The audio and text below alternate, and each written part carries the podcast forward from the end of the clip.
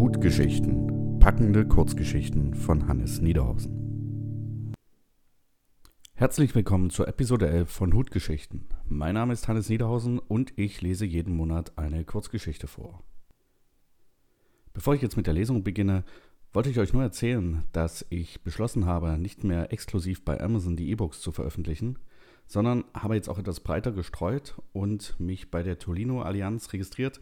Das heißt, wenn ihr jemanden kennt, der meine Bücher gerne gelesen hätte als E-Book, aber nur ein Tolino hat, dann könnt ihr ihm jetzt sagen, die Bücher sind in den jeweiligen Shops verfügbar.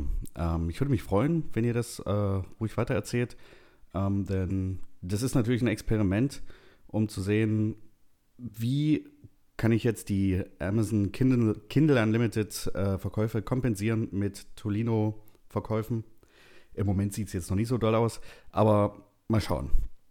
Aber jetzt geht es erstmal weiter zur Kurzgeschichte. Es geht heute um Glück und Unglück und einen ganz besonderen Forscher. Ich wünsche euch also viel Spaß bei Martins Hypothese. Martin sitzt auf dem Fensterbrett, doch schaut nicht, wie für seine Art üblich, aus dem Fenster hinaus, sondern beobachtet den Mann am Schreibtisch, der ihn schon seit vier Jahren sein Haustier nennt. Juri lehnt sich zurück und verschränkt die Arme hinter dem Kopf. Gleich würde er die Beine auf die Tischplatte legen und angestrengt einen Seufzer unterdrücken. Haben Sie es versucht, ihn neu zu starten? Juri arbeitet seit vier Jahren als technischer Support. Und dafür habe ich studiert, jammert er jedes Mal am Ende seiner Schicht. Jedes Mal. Martin kann die Uhr danach stellen, wenn er denn eine Uhr tragen würde. Nein, der Laptop startet nicht neu, wenn Sie ihn zuklappen. Er fährt nur in einen Tiefschlafmodus. Sie müssen den Rechner.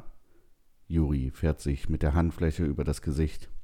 Er will so sehr seufzen. Doch das letzte Mal, als ihm ein Seufzer herausgerutscht war, hatte es sofort eine Beschwerde gegeben.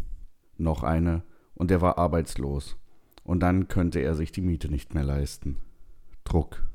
Das Einzige, das den Menschen funktionieren lässt, denkt Martin. Endlich scheint es der andere Mensch verstanden zu haben und Juri legt erleichtert auf. Der Wecker klingelt. Schichtende. Juri nimmt die Füße vom Tisch und wendet sich Martin zu. Komm her, du dummer Kater, sagt Juri. Martin bleibt, wo er ist. Komm her. Ach, kauf dir keine Katze, hat meine Mutter gesagt. Ein Hund hört auf dich. Juris Mutter ist schon seit zwei Jahren tot, und seitdem ist er allein. Nur Martin bereichert sein Leben. Dabei ist er nicht hier, um ihm ein gutes Gefühl zu geben. Er soll nur beobachten. Juri erhebt sich ächzend vom Stuhl, und das Möbelstück quietscht vor Erleichterung. Es klingt, als würde ein Elefant über das Parkett stampfen. Dann spürt Martin die Wurstfinger hinter seinem Ohr, und er muss zugeben, dass es sich gut anfühlt. Du bist eine komische Katze. Warum guckst du nicht wie alle anderen Katzen aus dem Fenster? Weil sie andere Aufgaben haben, denkt Martin. Er erinnert sich an einen schlanken Juri, der war Mathematiker, hatte Frau und Kinder. Drei an der Zahl, doch Juri war nicht glücklich gewesen. Er wollte seine Ruhe, allein sein, so wie er es jetzt ist. Doch dieser Juri scheint nicht minder unglücklich zu sein. Martin schnurrt zufrieden. Er hat genug gesehen. Am Abend ist Juri allein vor dem Fernseher. An eine Dusche denkt er nicht mal, als er sich ins Bett legt. Martin legt den Kopf an Juris Wange. Er kann das Unglück unter dem Schweiß riechen. Nur noch einen Versuch, denkt Martin, und wartet, bis Juri eingeschlafen ist. Er atmet flach, seine schwere Brust hebt sich kaum. Unregelmäßig setzt sein Atem aus, rechtzeitig reagiert sein Körper und schießt Adrenalin in seine Adern. Juri schnappt nach Luft, atmet ein paar Mal tief ein, bis er wieder in den Schlaf und damit die flache Atmung verfällt.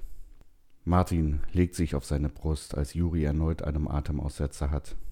Er schnurrt und tief in Juris Unterbewusstsein werden Synapsen beruhigt, die schon lange einen neuen Adrenalinschub auslösen sollten. Doch Martin schnurrt weiter, immer weiter, bis er den Herzschlag unter seinem Bauch nicht mehr spürt. Juri ist heruntergefahren.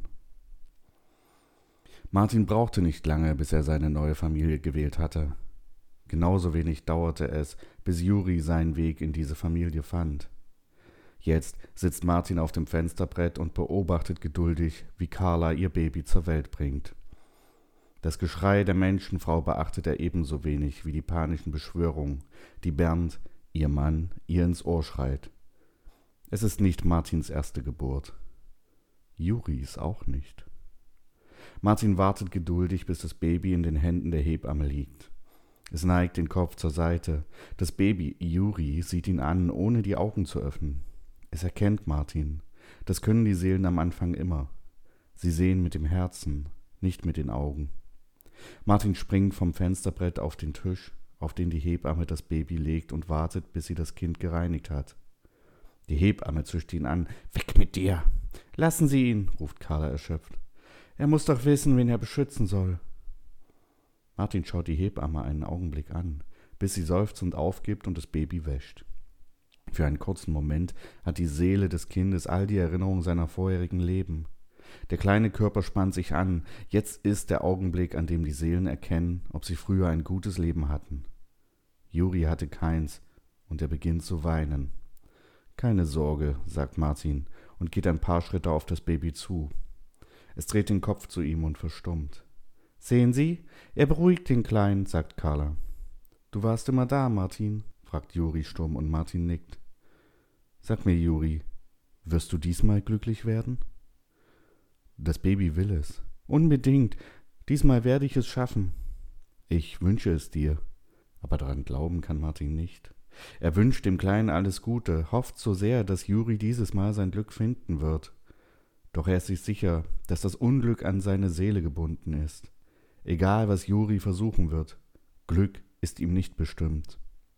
Langsam verblassen die Erinnerungen des Babys an die alten Leben. Viel Glück, sagt Martin und springt vom Tisch.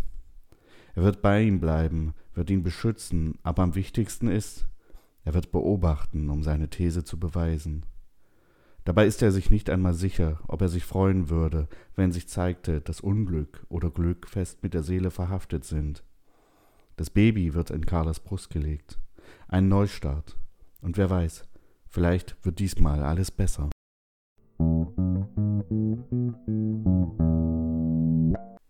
Das war sie, die kleine Geschichte über Glück und Unglück. Ich hoffe, sie hat euch gefallen. Wenn ihr eine alte Geschichte von mir, die ich noch nicht eingelesen habe, mal hören wollt oder mir einfach nur einen Kommentar geben wollt, dann würde ich mich freuen, wenn ihr mir einfach via Twitter oder Instagram oder einfach eine Mail schreibt. Ansonsten wünsche ich euch einen schönen Monat. Wir hören uns dann im August wieder. Bis dahin, euer Hannes.